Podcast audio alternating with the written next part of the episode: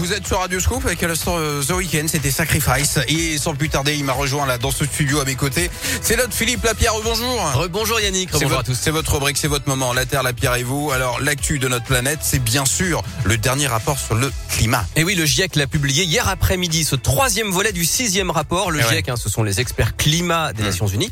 Et cette dernière partie s'intéresse aux moyens de limiter le réchauffement climatique. En fait, les scientifiques du monde entier sont d'accord sur ce constat. hein. La planète se réchauffe à cause des activités humaines.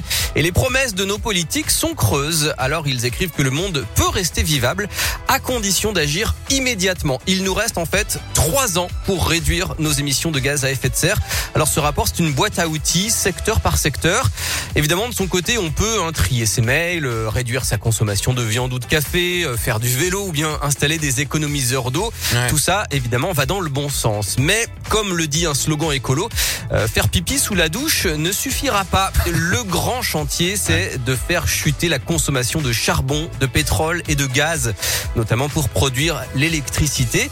Il faut aussi agir très vite dans l'industrie, les transports, le bâtiment, l'agriculture ou encore la préservation de l'eau et des forêts. Les scientifiques proposent notamment la piste des villes de demain, les villes compactes, vertes et dans lesquelles on se déplacera à pied.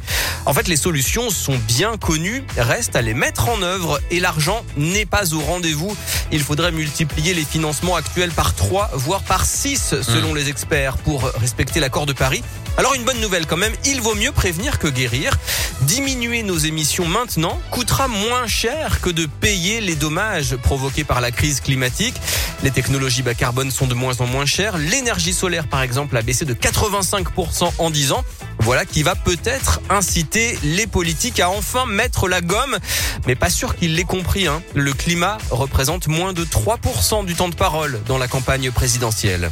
Et oui, merci beaucoup en tout cas pour toutes ces précisions, mon Philippe Lapierre. Vous revenez demain à 11h50 pour La Terre, la Pierre et vous. Une jolie rubrique à retrouver dès maintenant en podcast sur radioscoop.com.